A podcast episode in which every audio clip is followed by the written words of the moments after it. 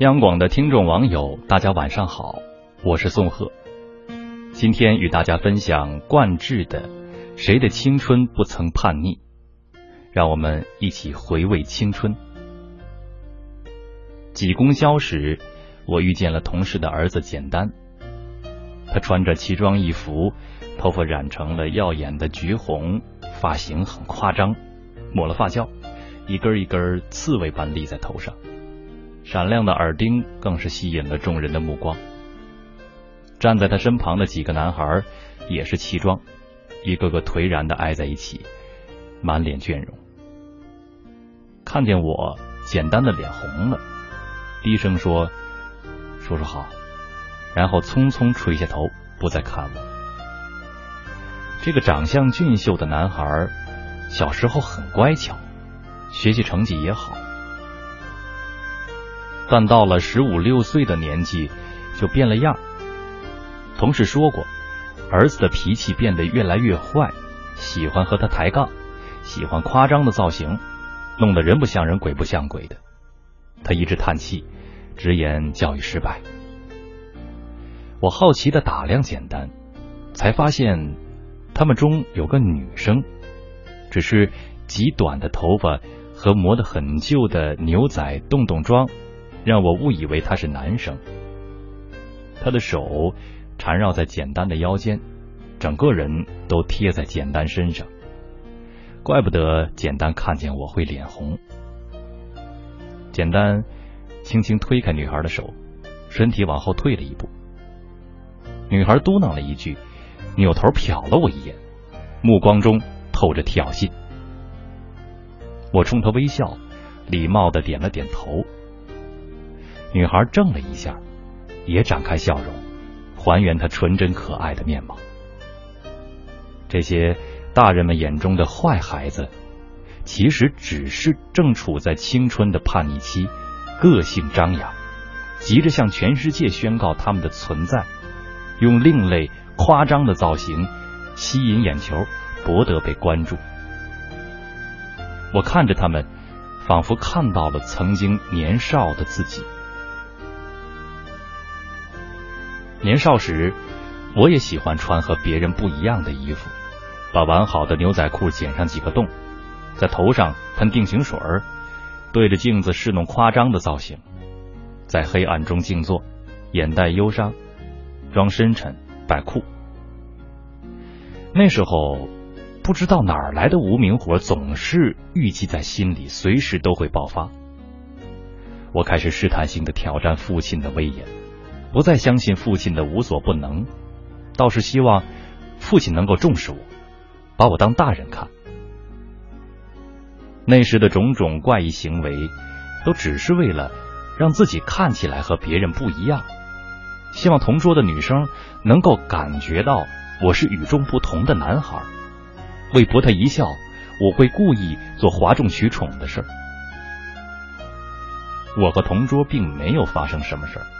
我只是简单的喜欢他的温柔和乖巧，因为他长得像我喜欢的明星。只是在我们都还不知道何谓初恋时，关于我们早恋的消息已经在校园传得沸沸扬扬。父亲为此骂了我，老师找我谈话，而同桌的女生更惨，她的父母不问青红皂白，直接打了她，还到学校闹了一场。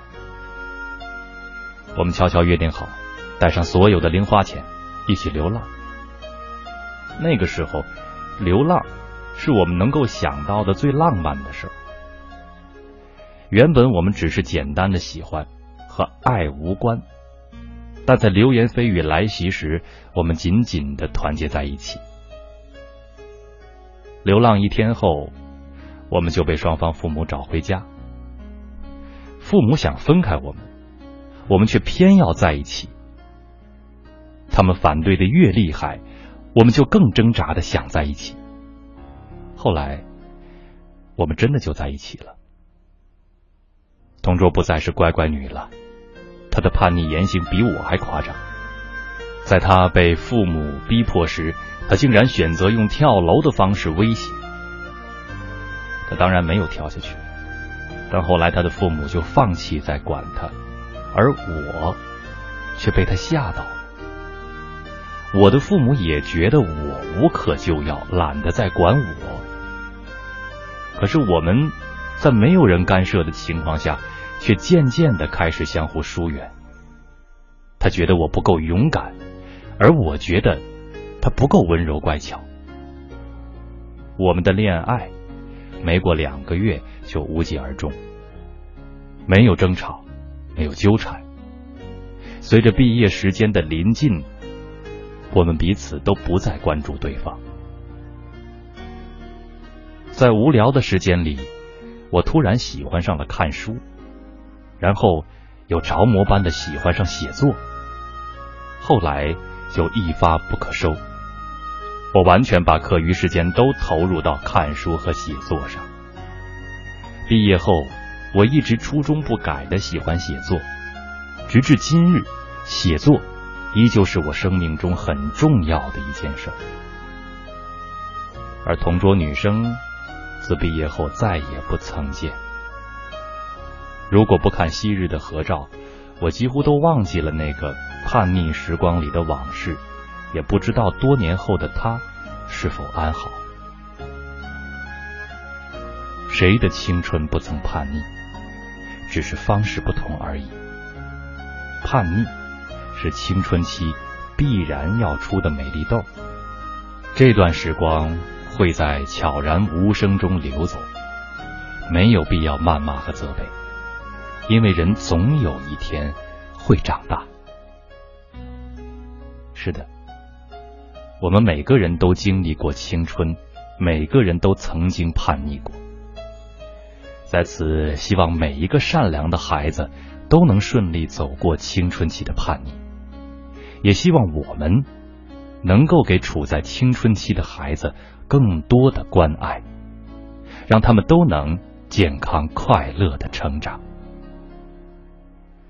好了，今天的分享就到这里，晚安。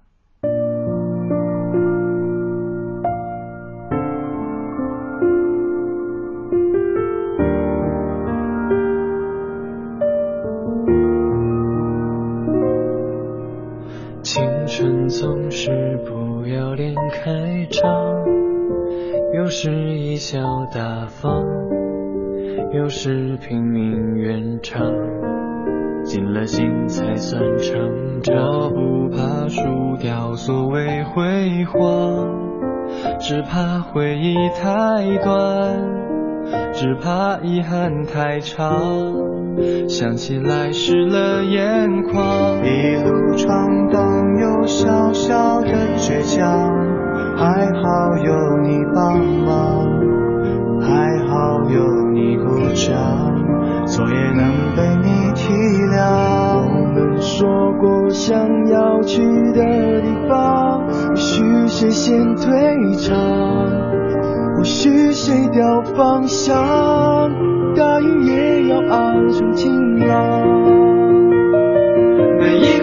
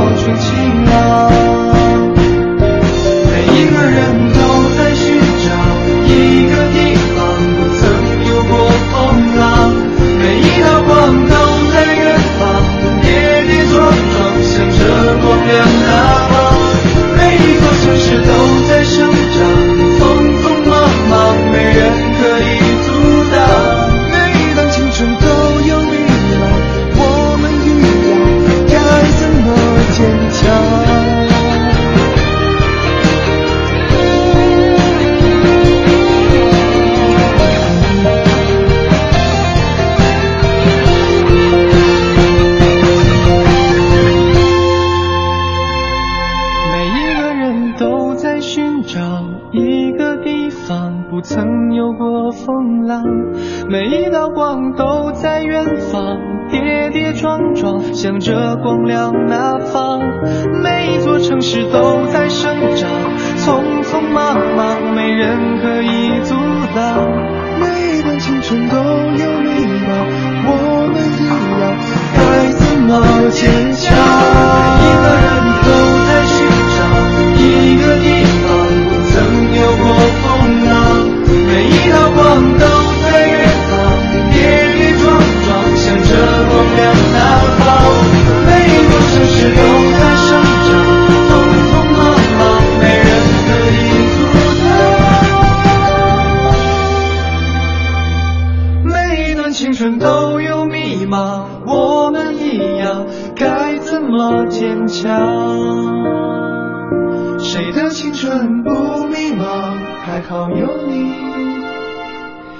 在身旁